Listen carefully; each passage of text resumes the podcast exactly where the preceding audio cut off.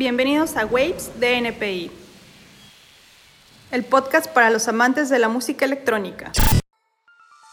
Hola, ¿qué tal? Yo soy Cat. Bienvenidos a un episodio más de Waves NPI. Y bueno, esta semana tengo como invitado a un buen amigo con el que he colaborado en, un proyecto bien interesante, del cual vamos a estar platicando. El buen Emanuel, mejor conocido por su proyecto de Kuma, y a la vez, es, pues no sé si decir label manager, porque Tesla Lab es más que un colectivo, pero bueno, aquí lo tenemos. Bienvenido, hermano, ¿cómo estás? Hola, Fide, buenas noches. Pues un gusto para mí andar por acá contigo. Este, estoy muy bien, estoy muy entusiasmado porque el proyecto ha de alguna manera crecido. Este, pero pues me gusta mucho la idea de estar eh, siendo entrevistado por ti, por, por la amistad que tenemos. Este, y pues nada, eh, el proyecto creo que está en un momento de crecimiento en muchas maneras. Ha, sufrido cambios, pero veo que esos cambios han estado para bien. Y pues me parece que eh, tenemos varias cosas nuevas. Eh, para empezar, me gustaría decir que el proyecto, como algunos saben, como tú y algunos del medio, eh, tiene que ver con el arte digital, con la música electrónica, tiene que ver con el performance.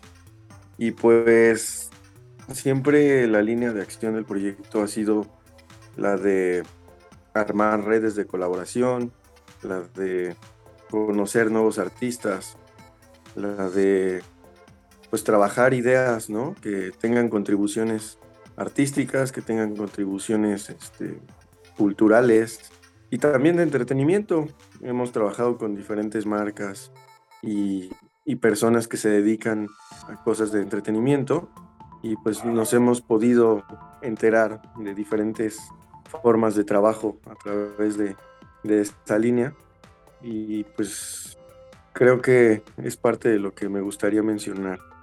Ok, pues para los que no te topan, primero cuéntanos un poquito de qué es Kuma, cuándo surgió tu proyecto eh, en qué está enfocado, porque no es un proyecto básicamente de música solamente, sino que es un proyecto más amplio. Cuéntanos un poquito para aquellos que no te topan todavía. Pues el proyecto, esencialmente empecé con Tesla, ¿no? Al principio Kuma era más bien una, una idea sobre algo que quería hacer, que en ese momento se, se basaba principalmente en la música electrónica, pero que fue evolucionando hasta convertirse ya en, todo lo que, lo que hacemos ahora. Eh, Tesla la empezamos haciendo fiestas. Recuerdo que hacíamos fiestas caseras en una casa que estaba abandonada ahí por, por el metro terminal aérea. Nos reuníamos amigos, amigos de la universidad y algunos creadores de, visual. Había, en aquel momento me acuerdo que había arquitectos, había diseñadores, había eh, personas de la música electrónica y, en ese momento realmente no tenía mucha idea, tenía mucho entusiasmo de lo que quería hacer, ¿no? Que era hacer una comunidad de personas, pero no tenía mucha idea de cómo íbamos a lograr ni de cómo íbamos a impactar realmente a, los demás. Entonces, como artista, pues también en ese momento creo que estaba eh, empezando a, elegir una línea.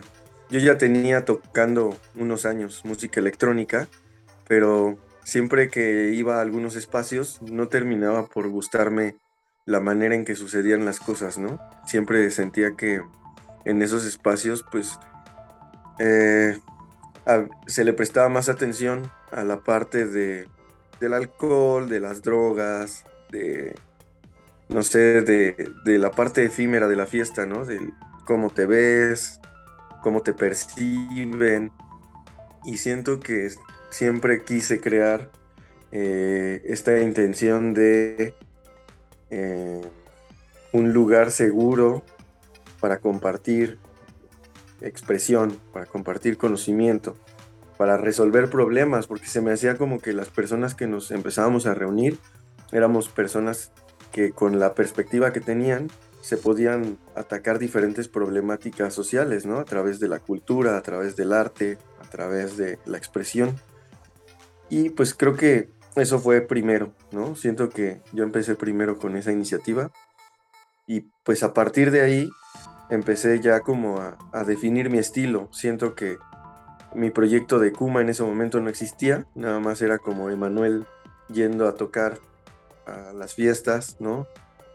Eh, era un coleccionista de, vinilos porque mi papá, desde que soy muy pequeño, escuchaba High Energy y escuchaba música disco en la casa. Y recuerdo que teníamos un estéreo ahí este, bastante chidito que en la parte más alta del estéreo tenía un reproductor de vinil. Y pues yo ahí me daba escuchando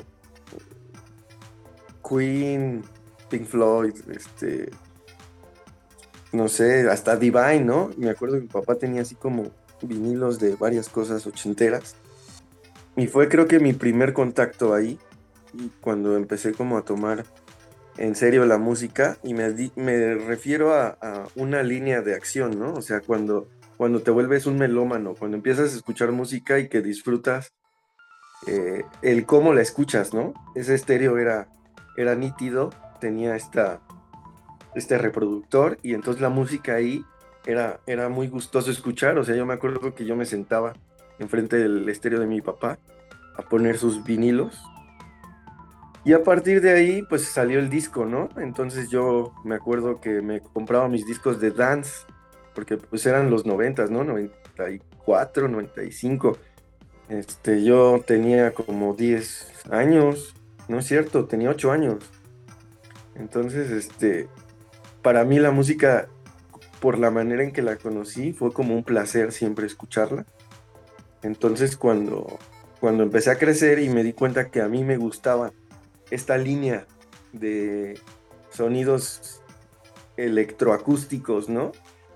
Me gustaba mucho cómo sonaba eh, la batería, pero al mismo tiempo los sintetizadores.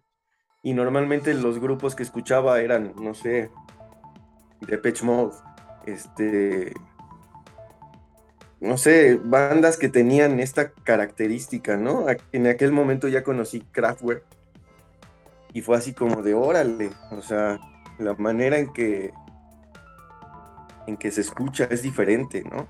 Era otra experiencia, ¿no? No sé si estás de acuerdo, o sea, en, ese momento escuchar música era pues, ponerla y leer la portada eh, mientras la mientras estaba o ver la, funda del vinil mientras escuchabas la música y además la, música generaba otra sensación porque era música que no tenía formatos tan comprimidos como ahora entonces eh, generaba una vibración diferente en el cuerpo, o sea, sí era una experiencia diferente. Y además nuestros sentidos no son como ahora, que estamos eh, acostumbrados a ver un video junto con o sea, son varios estímulos simultáneos al escuchar la música. En ese momento era escuchar música y nada más, y poner toda nuestra atención ahí, ¿no? En, escuchar música. Y era muy diferente a escuchar música actualmente por Bluetooth o en una bocina monofónica y cosas así, ¿no? Creo que por eso es que cuando conocí la música electrónica en forma, eh, la pude digerir y entender más fácilmente porque para mí, como dices, en aquel momento yo jugaba Nintendo y escuchaba música. O sea, yo jugaba Super Nintendo. Entonces, de alguna manera, también para mí era muy importante la música desde el lado de los videojuegos, porque yo recuerdo que yo desde muy chico era un, jugador de videojuegos. Entonces, yo de mis videojuegos favoritos como Killer Instinct o como F0, Test Drive, este, no sé, yo tenía eh, un disco original que había ido a comprar a Mix Up o a una de estas tiendas que, que también tenía discos de videojuegos, ¿no? Y, este, y me, me compraba el soundtrack completo. Entonces yo sabía que llegando a la casa, yo estaba ansioso porque no solo iba a jugar el videojuego, sino iba a tener la oportunidad de sentarme en el estéreo a, a, poner mi disco o mi cassette o mi vinil, ¿no? Bueno, nunca tuve oportunidad de escuchar un vinil de un videojuego, pero sí, sí discos originales en formato WAV. Y fue así como que desde ahí, desde esa edad, para mí ya era muy importante la experiencia de la música. Y entonces me acuerdo que empecé a crecer y ya a desarrollar mi gusto por las cosas y pues siempre se acercaba a lo electrónico, o sea, siempre buscaba ese, ese matiz.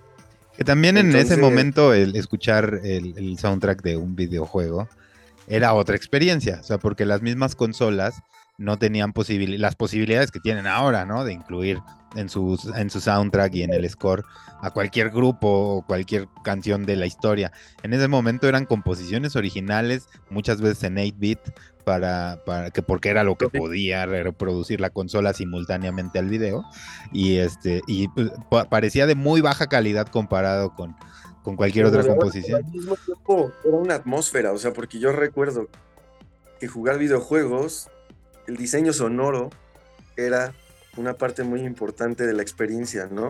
Hasta cuando ibas ganando, siento el video del videojuego, eh, el sonido empezaba a acelerar o, o, tenía otras cualidades que influían mucho en mi estado de ánimo.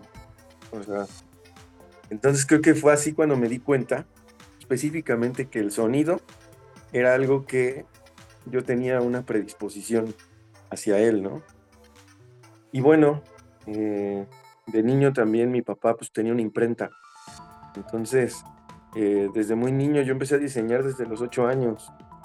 De hecho, yo quería ser diseñador de videojuegos, pero en aquel momento era como otro pedo, porque pues yo, yo nací en el 88. Cuando yo empecé a jugar y cuando yo empecé a estar consciente de todo esto fue como en el 96, 97. Entonces, ya era como... Un gusto desarrollado que se había estado cultivando en los años. Y, fue así, yo creo que fue parte de, que esto de Tesla se hiciera eh, real. Pero también en ese momento la cultura era diferente, ¿no? O sea, eh, jugar videojuegos era una forma de vagancia. Eh, entre, entre otras actividades. Yo, yo, yo en, ese, en esas épocas le daba la patineta, todavía lo hago, pero ya no como en aquellos años. Y era de, vagos, o sea, era, eran cosas que no se consideraban serias, eran una pérdida de tiempo, era, era hasta casi, o sea, como un delito, haz de cuenta andar en patineta, era como si te dieran una lata de grafitear, que es algo que también ya cambió mucho la perspectiva, actualmente ya se consideran artistas, a los muralistas que, hacen, que utilizan sprays y aerosoles y demás. Y eso pasaba también con los videojuegos, ¿no? O sea, no se consideraba nada serio no era eh, algo que se pudiera eh, contemplar como una carrera y algo que se pudiera explotar desde el punto de vista monetario y, desde el punto de vista de la vida, ¿no? O sea, era algo que se esperaba que cuando crecieras lo abandonaras, ¿no? O sea, el, jugar videojuegos. De hecho, de hecho, justo, o sea, eh, eran este tipo de carreras que, que, no eran porque no estaban exploradas realmente ni creo que se conocían las posibilidades de sus aplicaciones. O sea, en aquel momento, como dices, eran cosas de vagancia. Yo recuerdo que me llegaron a sacar de las maquinitas, güey, o sea, porque yo jugaba Marvel contra Capcom por allá, ¿no?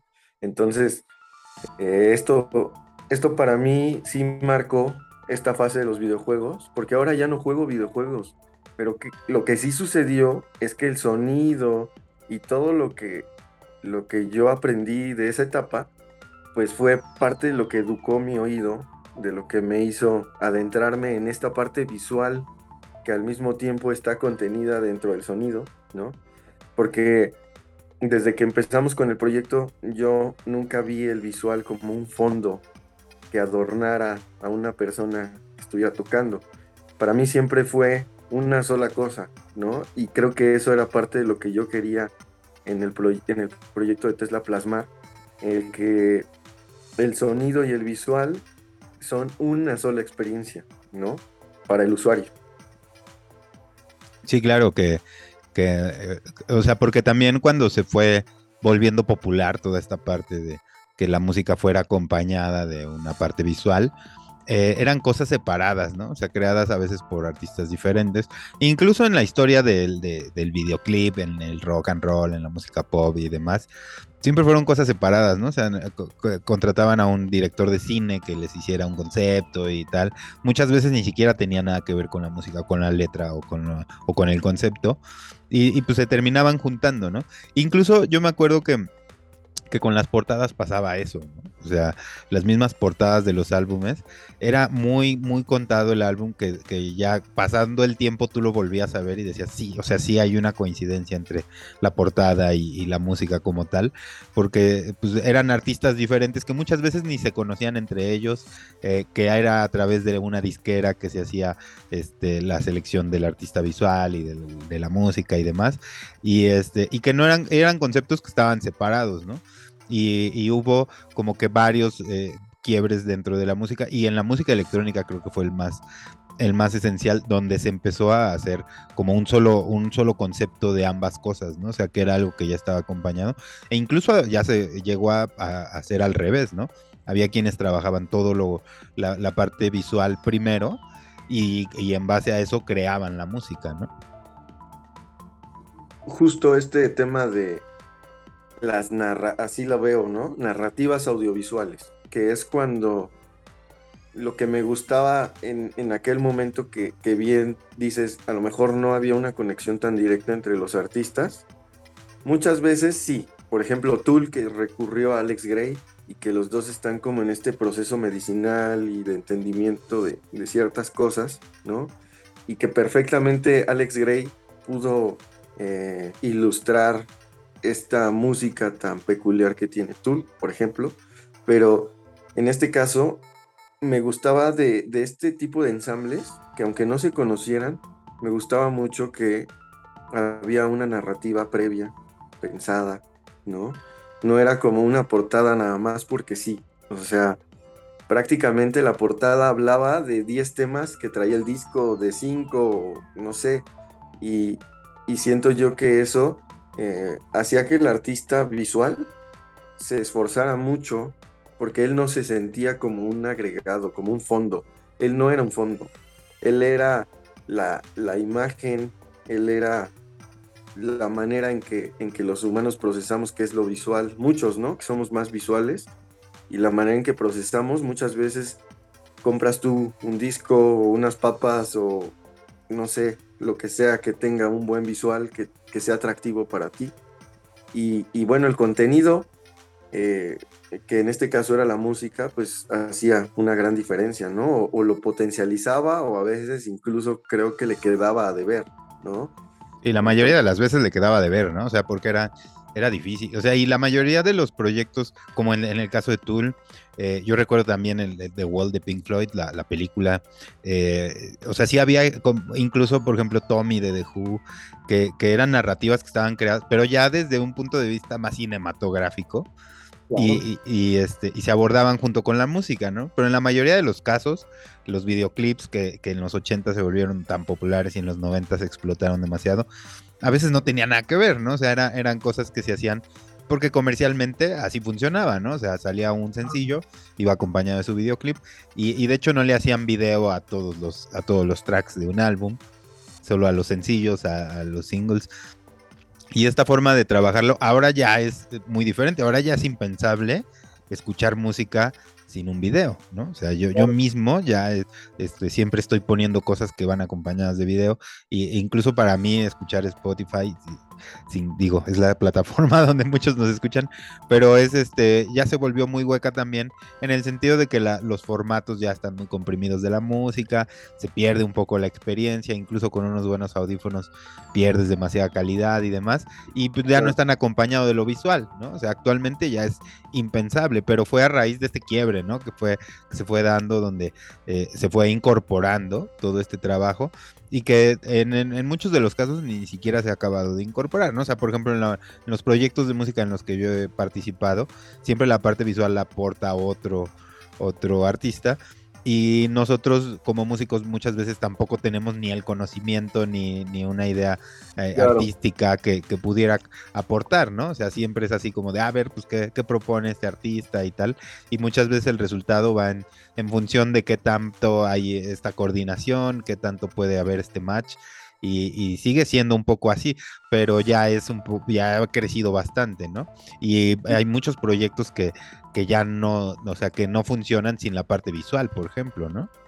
Y justo creo que eso es una, una de las cosas importantes que, que yo quería aportar junto con el proyecto, el hecho de que el visual ya se contemplara desde una perspectiva no precisamente de, fondeo, de, de, cosa secundaria, ¿no?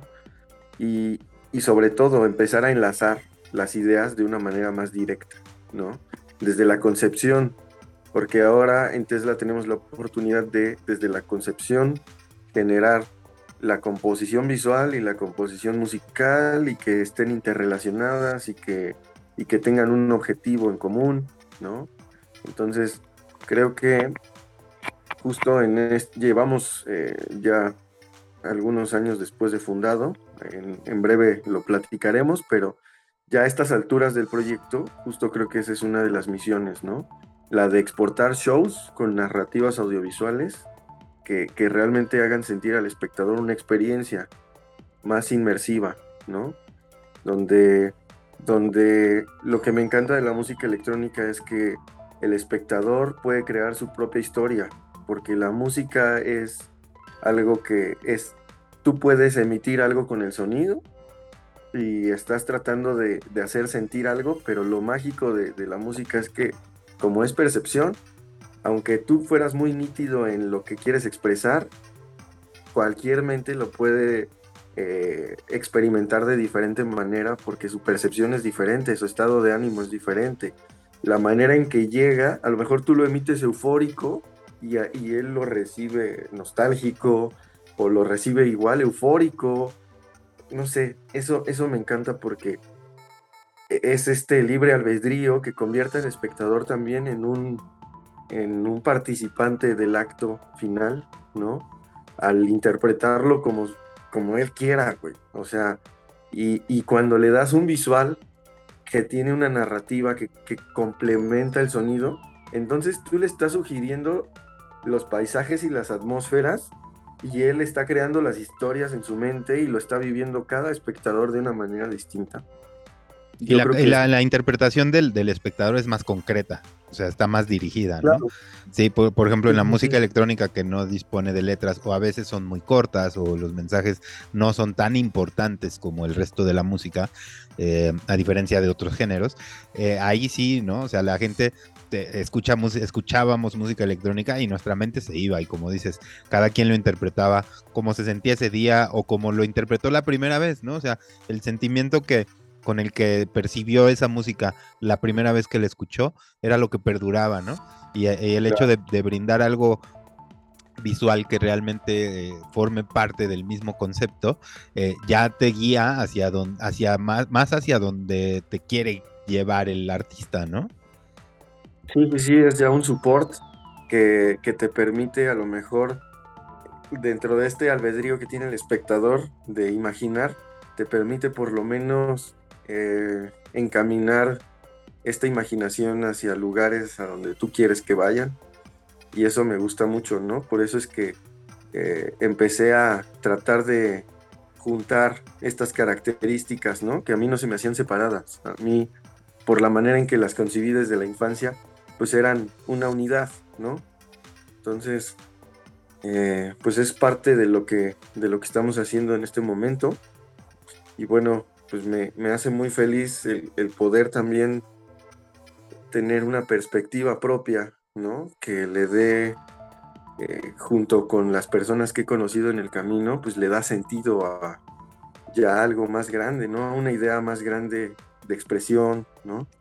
Entonces, pues... y también la forma de trabajarlo, ¿no? O sea, hablando de, Tesla Lab ya como, como lo conocemos actualmente, eh, aborda también una forma de trabajo que se utilizó mucho en algún tiempo y que se fue desgastando, que es el colectivo, ¿no? O sea, porque mucha gente actualmente sigue eh, denominando a sus proyectos colectivos porque, porque intervienen varios artistas, ¿no? Cuando la idea de un colectivo es que intervinieran varios artistas de diferentes disciplinas, ¿no? O sea, que no fuera solo músicos. O sea, yo he visto por, actualmente por ahí quienes se dicen colectivos de solo DJs o de solo productores y, no me hace mucho sentido, ¿no? O sea, porque eh, incluso pues, cada productor hace sus tracks, eh, nada más lo sacan en la misma producción y demás, y, no hay este, este sentido de comunidad, justamente, de colaborar, de, generar obras en conjunto.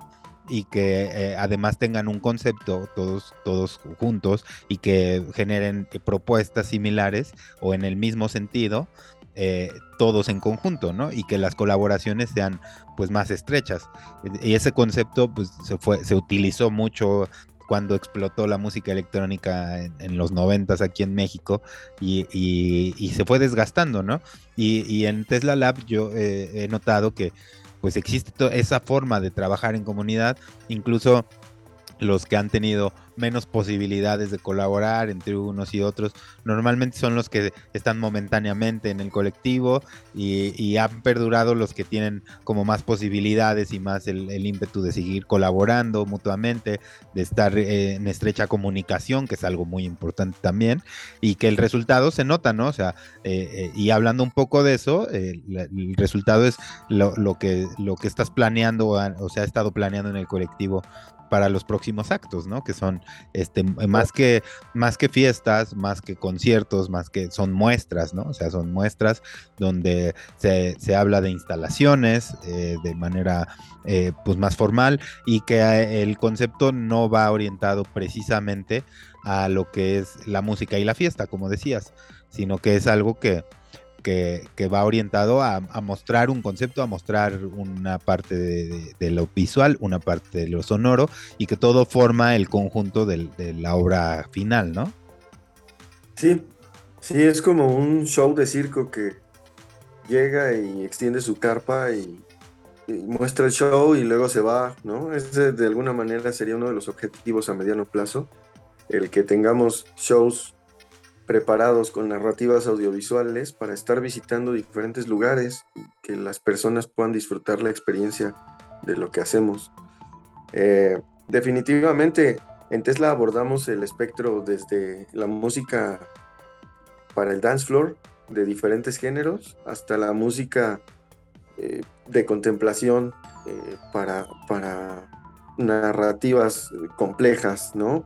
Que son acompañadas de visuales, para experiencias de ambientales y también, ¿no? Como no nada más somos música y no solo abordamos un género, pues hemos tenido la posibilidad de trabajar en, con el gobierno, ¿no? Para algunas marcas eh, que, a lo mejor necesitan activaciones, que necesitan, eh, no sé, dirección en la parte visual en sus proyectos o diseño entonces eso ha enriquecido el proyecto porque es lo que nos ha empezado no solo a poner en el mapa, sino a, fondear, porque la manera en que trabajamos es justo, en conjunto. También eh, la manera en que curé en algún momento el proyecto con los artistas que están actualmente es, como tú lo mencionabas, artistas de diferentes géneros con diferentes perspectivas y que no precisamente eran músicos, sino que complementaban los procesos uno tras otro hasta cerrar la cadena de unidad que nos permitiera pues mostrar las cosas así, con visuales, con, con narrativas. Ahora incluso, ¿no? Que están este, nuevas personas que se dedican al marketing digital, que se dedican a la planeación de algunos temas sobre cómo mostramos las cosas. Porque llega un punto en donde todo es importante, ¿no? Todo, de, todo se hace un eslabón de la otra cosa y si todo se muestra como debe ser y cada quien se hace cargo de sus propias responsabilidades adquiridas, pues entonces el resultado pues es muy bueno, ¿no?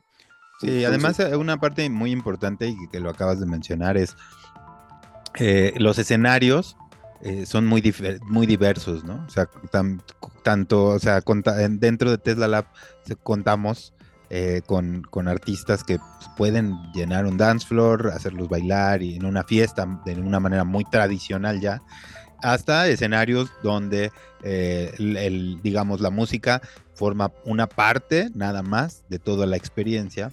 Tú lo nombras y me pareció muy atinado, como lo dices, de una manera más contemplativa porque normalmente también eso se asociaba con algo más experimental y hablando por experimental como algo que podía cambiar en cada en cada presentación, ¿no? Así de, ah, pues traemos los aparatos y a ver qué sale ahorita y puede ser que salga bien. Ajá, a veces también se malentiende porque experimental podría ser algo que no está bien hecho y que solo estás experimentando que sale. Y no, no, no. También la, la palabra experimental, hablando específicamente en esta línea, hablamos de eh, disruptivo, de abstracto, de, eh, no sé, no necesariamente improvisado. La, mucha gente piensa que, experimental es improvisado, ¿no? O sea, como de se están subiendo, están improvisando y eso es experimental. Y no, o sea, por donde, por donde, si creo entender por dónde vas, es como de si traemos una idea, eh, si experimentamos en, el concepto, pero lo que estamos presentando es lo que queríamos presentar, ¿no? O sea, no, no está sucediendo nada por casualidad en el escenario. Exactamente. Sí, no es precisamente este ese tipo de, experiencia, ¿no? El de probar, sino el de, ok, puedo improvisar porque puedo hacerlo, pero realmente el camino que yo quiero llevar es este. Entonces, eh, dentro de, esta experimentación planificada, ¿no? Ya hay una ruta donde ir, ¿no? A lo mejor quiere que estés en una atmósfera, quiere que recuerdes algo, porque justo la música electrónica tiene esta gran oportunidad de, no ser encasillada, ¿no? Este, tiene esta gran oportunidad de volverse tantas cosas, ¿no? Eh, la manera en que el, usuario, como decíamos, interpreta, pues es tan diversa que, no nada más es en el dance floor, sino también es en, en un momento de contemplación, en una atmósfera, en, un momento disruptivo o muy abstracto. Eh, no sé, creo que la música está relacionada con los sentidos, con, con la manera en que piensas, que recuerdas pues, con la manera a veces en que hueles. Yo en, algún momento, no sé si te ha pasado, pero en, alguna pieza musical que te haga recordar un momento pasado o una persona, a veces tiene esta cualidad de que incluso viene acompañada de sinestesia y te permite eh, oler el momento, recordar la situación, hacerte presente por un instante en el pasado o, viajar al futuro si estás quizá teniendo una mala experiencia, ¿no? Porque también la música es, es este escape de la realidad temporal, ¿no? Que te permite incluso dejar de hacer todo para, para concentrarte y, y viajar a un lugar que no estás, ¿no? Entonces, siento que esas cualidades son las que me gusta aprovechar, tanto en la experiencia sonora como en lo visual. Y pues yo espero que todos los artistas logremos en su momento tener nuestro propio show audiovisual eh, con un live ¿no? específico que tenga esta historia completa que queremos para nuestros usuarios, ¿no? Claro, es algo súper importante. A mí me pasa con el jazz que es una música disruptiva, en su momento lo fue, que se prestaba a la experimentación, a la improvisación con ciertas reglas, o sea, que, no está mal, yo no lo considero mal, porque la, la, eh, improvisación creo que se, se, desvió en algún momento con la música electrónica, porque improvisar era, tenemos esta obra y podemos improvisar dentro de esto, sin, sin, sin perder la esencia, ¿no? Y, y mucho cuando se, presentaron nuevas tecnologías, que es parte de la disrupción también, eh, se, empezaba a experimentar en el escenario sin un sentido, sin una guía, sin un camino. Pero este, es, muy interesante esa forma de conceptualizarla porque cae dentro de, lo, de lo que ya se había experimentado justamente con el jazz, con el punk, con el mismo rock, eh, con varios géneros y adaptado, ¿no? y, yo creo que mucho más integral por toda esta parte visual y de los colores y que te evoque épocas, te evoque eh, eh, sentimientos, te evoque emociones, te evoque diferentes cosas. Y, son, eh, digamos que suena muy ambicioso, pero es algo que se puede, si se puede lograr con algo es con el arte. Y me parece que es un concepto bien bien, bien interesante esto de Tesla Lab, sobre todo en estos tiempos donde todo está más planeado y se muestran cosas de manera más sencillas tal vez.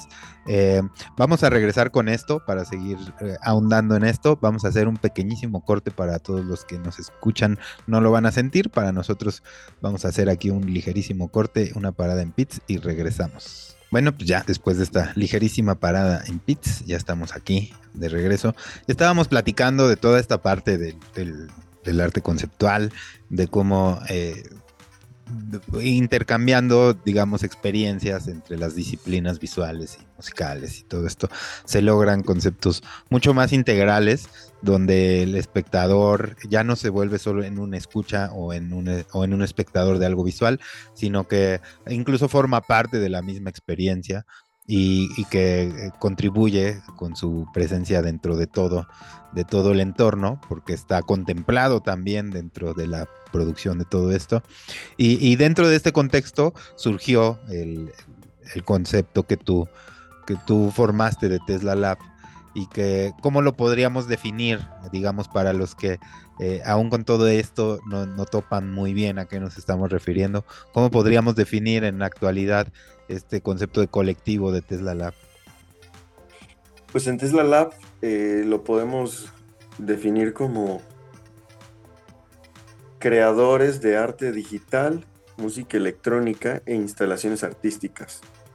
Al ser artistas multidisciplinarios tenemos esta cualidad de poder trabajar diferentes cosas que van de la música de dance floor hasta la música más abstracta e inteligente como el IDM y, esta oportunidad de intervenir también espacios públicos que, transmitan mensajes, ¿no? ya sea de activismo social, ya sea de entretenimiento. Eh, digamos que en Tesla la imagen y el sonido, como lo hemos platicado, forman una sola cosa y es lo que hemos querido exportar.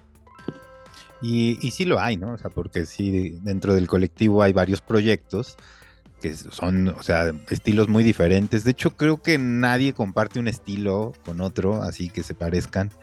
Eh, no, lo hay, incluso en los releases y las producciones no hay, o sea, es, es, es muy variado y, y, siempre es muy rico en cuestión de la diversidad tanto en lo visual como en lo musical. Creo que más en lo musical porque eh, de plano sí hay proyectos muy, muy, que van en caminos muy diferentes parecieran en, cuestión sonora, pero que ya en su conjunto pues forman algo muy bueno, que es eh, todo el, conjunto de Tesla Lab y que al final pues dan como resultado pues eh, experiencias diferentes, ¿no? Por ahí podría, por, por mencionarlo, el tuyo de Kuma, eh, que, es, muy, variado, o sea, tú tanto en DJ set como en tus producciones tienes eh, estilos muy diferentes, abordas muchos estilos.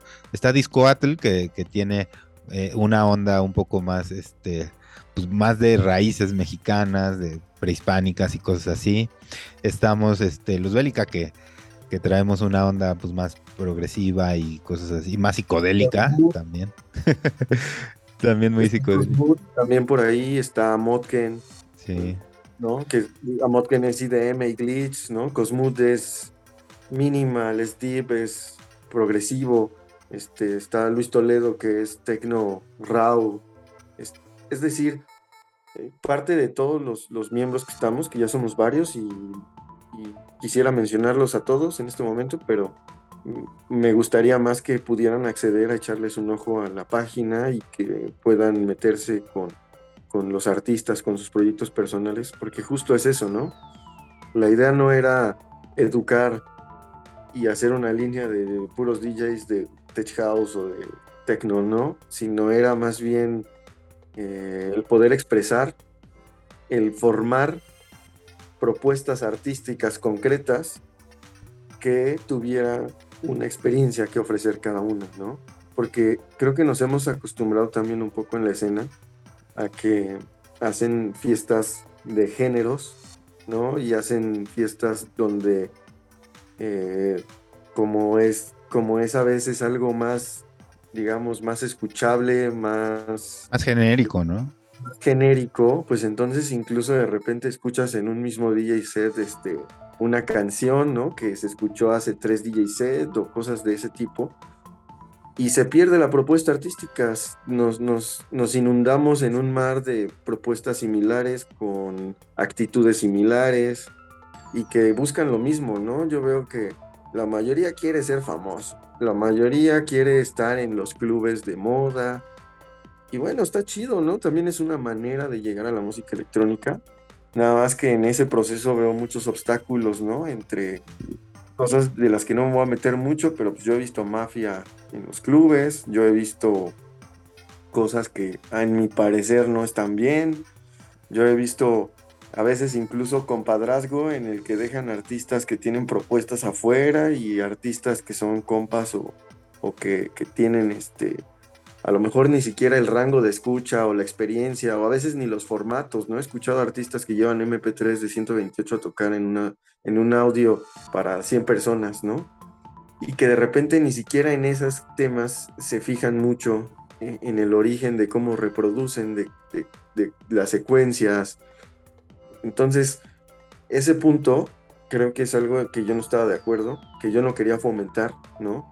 Tú sabes que hemos colaborado con algunos clubes, no con todos, porque no para todos es atractivo el no, el no seguir la línea de, la manera en que lo ven o, o el no acoplarse también a, a, estos estándares, ¿no? Donde incluso ellos deciden si te pagan bien, si no te pagan bien, y como ya las propuestas se parecen, pues les da igual si viene Juanito Pérez que, que Merenganito, ¿no? O sea, sí, la DJ Bikini, siempre, o sea, que, ya ves que se pusieron de moda las DJs Bikini y este, y, o el, el, DJ redes sociales, el DJ Instagram, eh, y, eso, pues eh, también tiene cierto sentido para, para los que lo ven como un negocio, como la industria, la industria que te va comiendo un poco y que de alguna forma todos en, pues pasamos por ahí porque nos tenemos que adaptar, porque son las formas de tocar y porque también no toda la gente está dispuesta a, perder esa experiencia de ir a bailar, a lo que tú comentabas, de usar sustancias, este, tomar alcohol, etcétera, y, se vuelve también como una actividad repetitiva, eh, como aquellos que les gusta salir a bailar cumbias, este, escuchar rock, etcétera, y que, tiene que ver también con la manera en que se consume la música, ¿no? O sea, con la forma en la que se reproduce actualmente, de dónde obtenemos los tracks, cómo los escuchamos y demás. Y tiene que ver un poco también con eso, pero sin duda, el, pues, para mi parecer, esta forma de, de volver a abordar todo de una manera artística, donde también el mismo público tiene que tener disposición de, de, ver y de escuchar algo diferente y no necesariamente eh, llegar a esperar algo, como es lo que dices tú. O sea, en, en, un club o en un festival, a veces si llegas temprano, el primer DJ pone un track que van a poner en todos los demás DJ sets, que pasaba, eso pasaba en el VPN muy seguido, que, que escuchabas el, el, track de moda en, en, todos los DJ sets todos los días de fiesta, y este, y que también tampoco está mal, digo, o sea, es una forma de consumirlo, pero que es un concepto diferente, ¿no? Como, como, como cuando existía la música de cámara como algo más popular y después pasó con el jazz, eh, que había una forma de, escucharla en un salón de baile y demás, y existían los que tenían una propuesta mucho más profunda, donde abordaban diferentes temáticas y donde la misma interpretación era parte de, la experiencia, ¿no? muchas de las veces se pierde, se ha perdido eso. Es que siento que ese es el diferenciador de cada artista, ¿no? O sea, tú te subes y ahora hay una exigencia por poner a bailar o por hacer sentir lo que muchas veces la gente va a buscar al club. Y como dices, no está mal, es una manera de consumo. Pero mm, como propuesta, no siempre podemos llegar a las maneras de consumo. Nuestros artistas pueden hacer bailar a la gente, de hecho pueden dar un show súper completo en un club específico del dance floor. Aquí el punto es, no, no siempre vamos a tocar lo que quieran que toquemos. O sea, la propuesta artística nace del que tú incluso pongas música que jamás han escuchado, de, que tú llegues y, muestres algo que pueda incluso interesar más a la gente. Porque si vamos a escuchar lo esperado, pues sería tanto como armar un playlist que podemos escuchar diario mientras vamos caminando o, o se lo damos, ¿no? Por eso veo que, que, es tan común que van con el DJ a pedirle una rolita porque quieren escuchar la rola que escuchan todos los días en el camión y, todos los días. Y muchas veces sucede que los DJs ponen canciones que escuchan y, está cool, ¿no? Es una manera también de, de, volverte un selector de música, ¿no? El de dar gusto.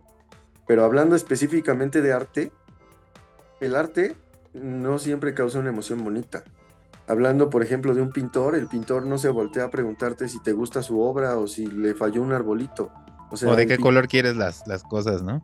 Claro, el pintor termina su obra y entonces pone el cuadro a la venta y hay un target que se interesa por ese cuadro y eso es a lo que le estamos apostando, a que nosotros logramos desarrollar este contacto con las personas que les gusta la música y que, y que tienen esta amplitud ¿no? de escuchar, que pueden llevarse una grata sorpresa, porque tú has visto que la calidad es una, también es una constante en el proyecto, no es precisamente que nada más porque experimentes o nada más porque tengas algo así bien raro, locochón, ya, ¿no? O sea, no. Hay una curaduría y hay una selección que, tiene que ver más con la manera en que se muestra, ¿no? Y, en, la, en la manera en que el artista este, provee la experiencia a los usuarios. Entonces, eso es algo que a mí me gusta mucho y sin embargo nos podemos adaptar, nos hemos adaptado, como dices tú, muchas veces hemos este, reproducido música o, dado algo que, los espectadores esperan de nosotros. Y también es, es, cool, pero creo que no hay nada que te llene más como, como dar una propuesta que provino completamente de tu mente, que quiere encaminar al usuario a un lugar, ¿no? Es algo más completo, sí, definitivamente, porque también tiene su chiste, ¿eh? llegar a, ser el DJ que hace bailar al dance floor, que lleva bailando toda la noche. O sea, también mantener ese espíritu de la gente eh, divirtiéndose como lo estaba haciendo hace dos horas o tres horas o cuatro horas, también tiene su, encanto. Y, pero sin duda pues es mucho más complicado abordarlo eh, desde una forma artística. Creo que, y si entiendo bien a dónde vas, es se ha perdido una parte de eso en, el dance floor, en el dance floor repetitivo con los DJs genéricos. Y, no solo eso, o sea, no es solo el DJ que, al que le van a pedir una rola, sino también la, la gente que le aplica el Shazam al, DJ para obtener esa rola y ya traerla a diario en su playlist de, Spotify o de cualquier plataforma o traerlo, descargarlo, etcétera. Y, se vuelve un poco como la música pop, ¿no? Digo que, que es muy buena la música pop, tiene su sentido y tal, pero yo siempre he puesto esa analogía. Cuando vas a un concierto de un artista que ya conoces, pues tú esperas escuchar lo que ya conoces.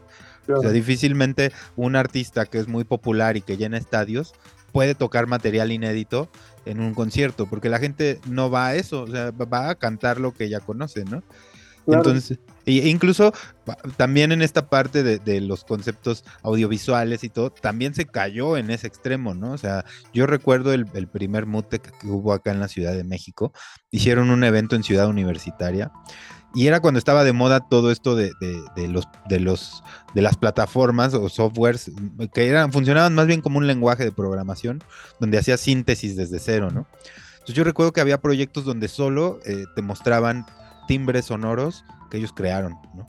Entonces ya no tenía en mi parecer nada de artístico, ya era algo más ingenieril, donde mostraban sonidos y, parecía, al principio sonaba como un modem de esos de los noventas y, así seguía, ¿no? O sea, no tenía nada de ritmo, no tenía nada de armonía, no tenía nada de, pues, según yo, nada de sentido, ¿no?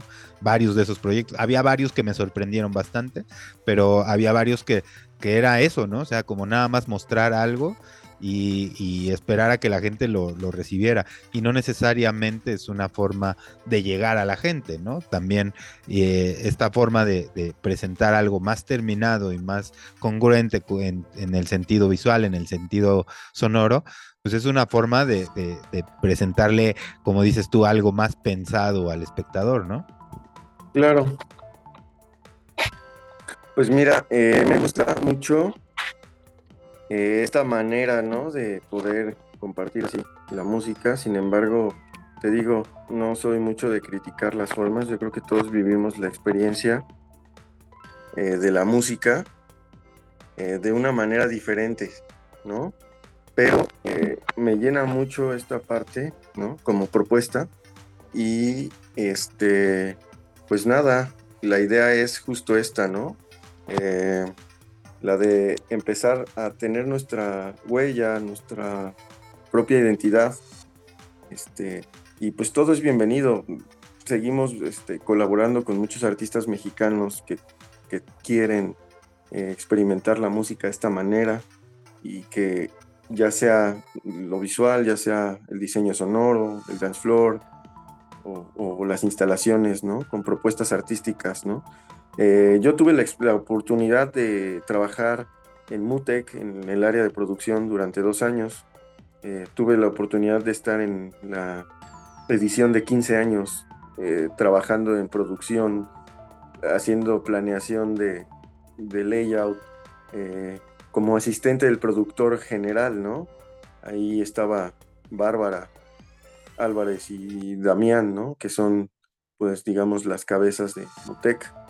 Y aprendí mucho, también eso le dio cierto sentido a la calidad que tenemos ahora, puesto que me permitió ver cómo, cómo un espectáculo eh, que tenía esta línea de acción, ¿no? Como lo es Mutec, como lo es Burning Man, como, como lo es algunos proyectos donde, donde abordan el diseño, la escenografía, el arte digital, la música electrónica, ¿no? Y que, que permiten mostrar así las cosas, ¿no? A mí me encantó haber podido ser parte de eso y podido aprender. Yo ya con el know-how que traía y con esta experiencia y con el trabajo que empecé a desarrollar, pues ya me permitió estar como más concentrado en, lo que somos ahora.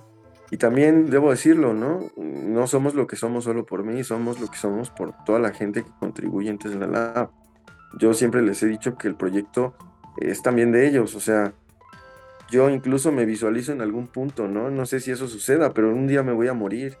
Y yo no sé si Tesla Lab tenga esta oportunidad de seguir como un legado, como lo es la Bauhaus, como lo es escuelas de arte, donde la gente aprende cómo se hacen las cosas y, ellos la realizan y, y la continúan, ¿no?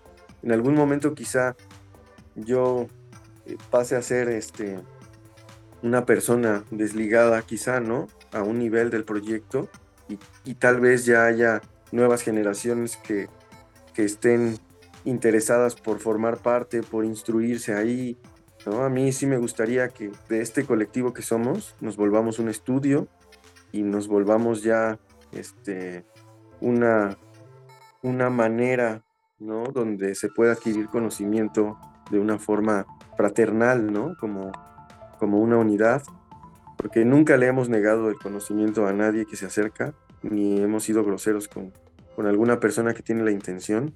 Yo sí considero que hay niveles de aprendizaje y por ende una persona que tiene 10 o 5 años de escucha de música, pues no va a dar el mismo show que alguien que tiene 20, ¿no? Y que ya tiene el know-how y que además sabe lo que quiere, ¿no?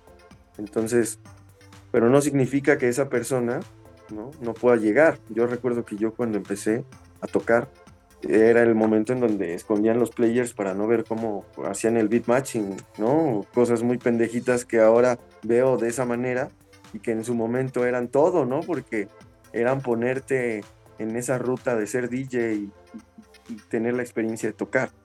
Entonces es algo que yo tampoco quise hacer, ¿no?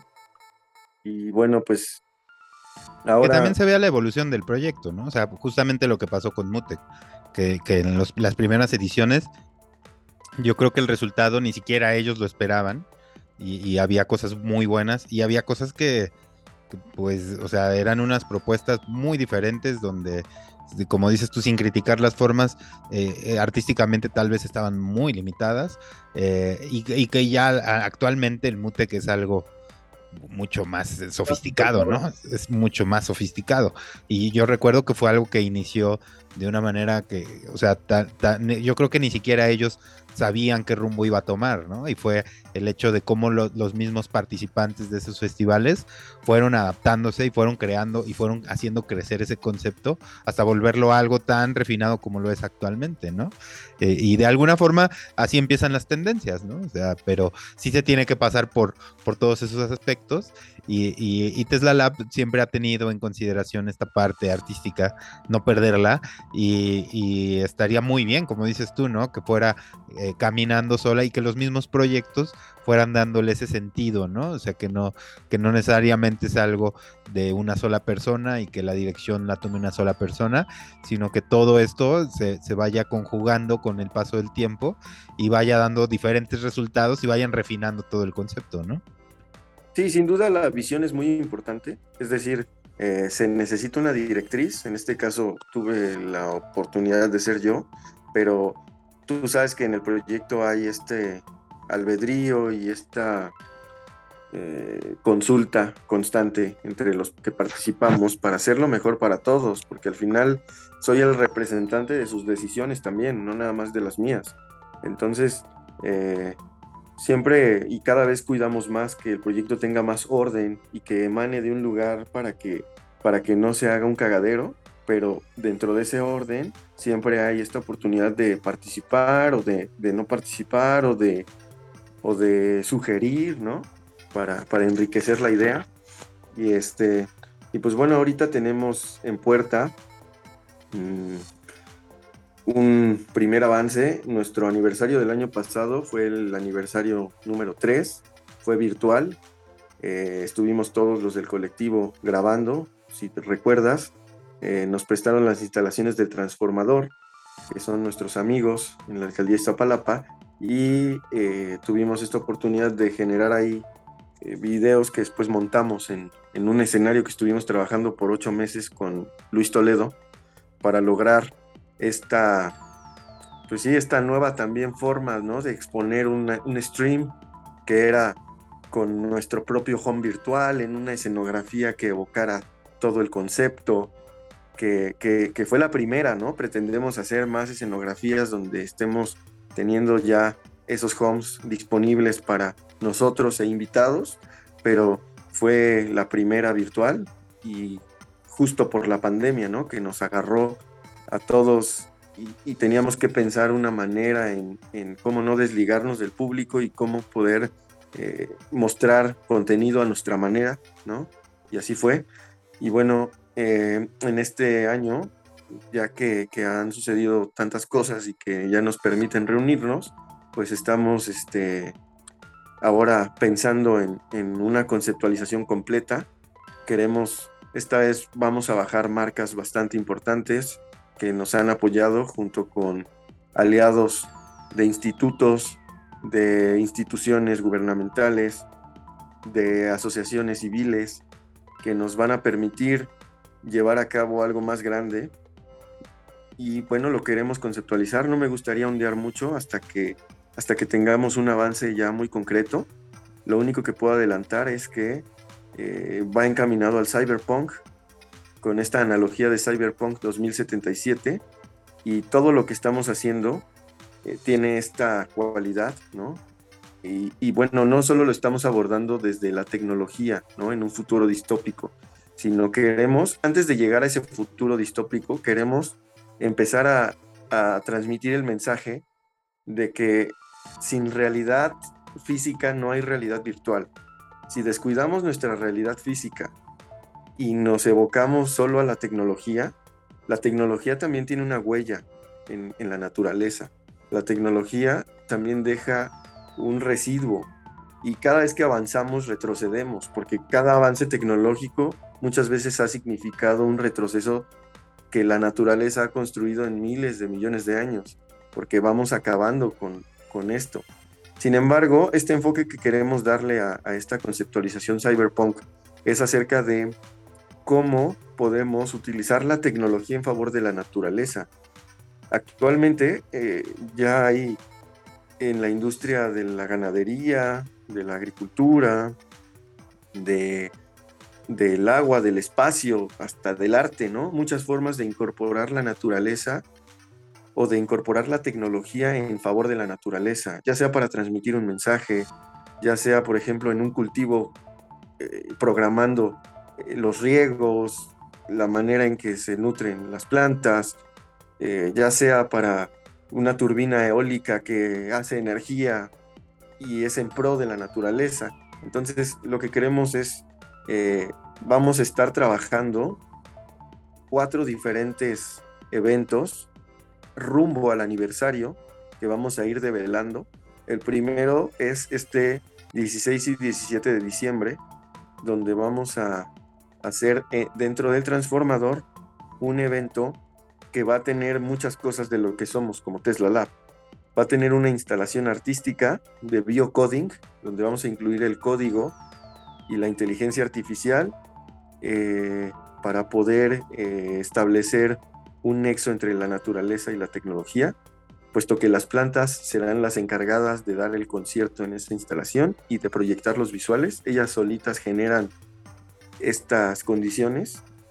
Eh, vamos a tener también eh, unas masterclass donde acerquemos a la comunidad de Iztapalapa a, perdón, a, pues a la tecnología a través de el modelado, a través de la producción de música, a través de este, la creación de GIFs. Vamos a tener unos talleres y luego, esto es en el día 1, en el día 2 vamos a tener la oportunidad de eh, hacer una pasarela justo con esta conceptualización de Cyberpunk que nos va a permitir eh, transmitir nuestro primer mensaje acerca de cómo la tecnología aplicada en pro de la naturaleza puede generar un futuro tecnológico y no precisamente distópico como lo es en, el Cyberpunk 2077.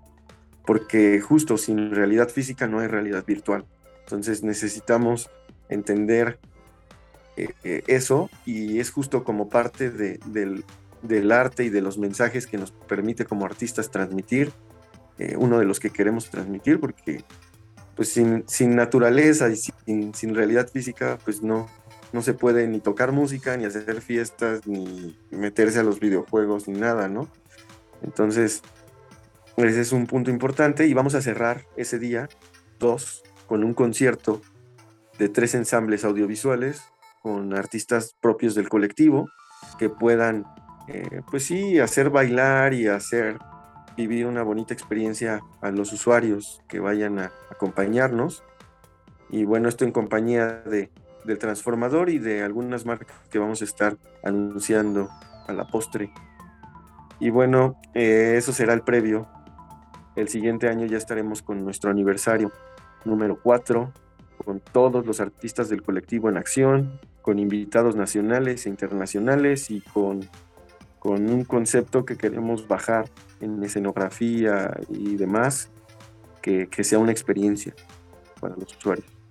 Y además, bueno, está para cuando haya salido este episodio eh, y lo hayamos transmitido, ya habrá pasado, pero está en puerta el del 28 de, octubre, del Día de Muertos también.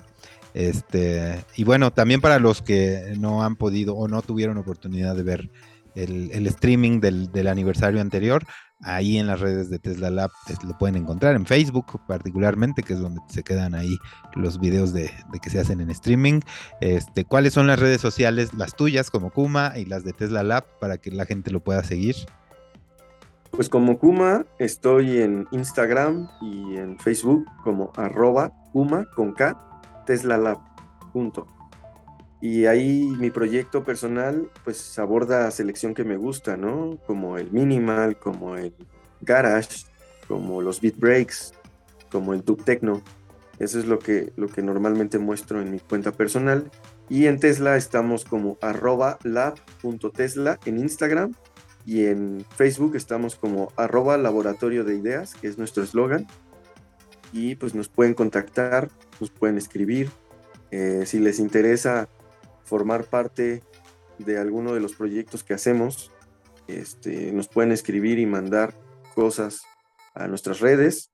Nuestro correo electrónico es tesla book con B de burro, case con C, arroba gmail.com y ese correo es precisamente donde recibimos las propuestas artísticas o algunas cosas que se nos presenten y siempre los revisamos. Estamos siempre con esa iniciativa de estar en contacto con nuestro público y pues todas las propuestas bien hechas son bienvenidas, ¿no?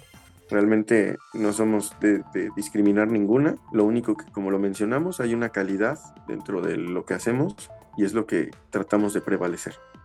Y también por ahí tenemos pendiente un, eh, este, un video que grabamos en pantalla verde hace unos meses, que yo creo que antes de que acabe este año lo van a ver también por ahí, este, donde justamente tocas tú, toco yo, está Omar por ahí y tuvimos una invitada ese día, este, que ya llevamos trabajando un tiempito.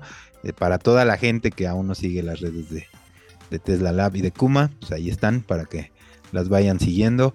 Se nos fue bien rápido, hermano. Muchas gracias por estar acá. Estuvo súper interesante. No va a ser la última vez que estés con nosotros. Por ahí ya cuando esté más cerca del aniversario vamos a volver a platicar de estos temas y de otros, porque por ahí hay muchas cosas que pudimos haber abordado con mayor profundidad, que están súper chingonas, pero ya habrá tiempo de, de armarlo. Muchas gracias por estar acá, hermano, de verdad. Este, y, y, esperamos a toda la gente que te siga y todo esto. Pero por lo pronto, súper chingona plática y gracias por estar con nosotros, güey. No, pues la chamba la que haces y qué bueno que hay un, aforo donde se pueda eh, platicar, eh, no precisamente lo, tradicional, sino cosas de, de lo que creamos algunas personas. Muchas gracias por el espacio y pues síganos estamos ahí listos para, para todo el público. Sí, sigan las redes de Tesla Lab, sigan a Kuma. Este, vamos a tener, antes de que acabe el año, también aquí a otros integrantes del colectivo para que nos platiquen su punto de vista también de todas estas ondas. Y también síganme a mí, me pueden encontrar en todas las redes y en todas las plataformas como arroba Music. También el, label, que es NPI Label, junto con Tesla Lab, Mandarina Records, en nuestros patrocinadores, que son Brilliant Butter, productos para cuidar tatuajes y perforaciones. También el Skin, productos veganos. Y bueno, pues nos escuchamos aquí la próxima semana en Waves NPI. Cuídense mucho. Sobres. Bye. Gracias por escuchar Waves de NPI.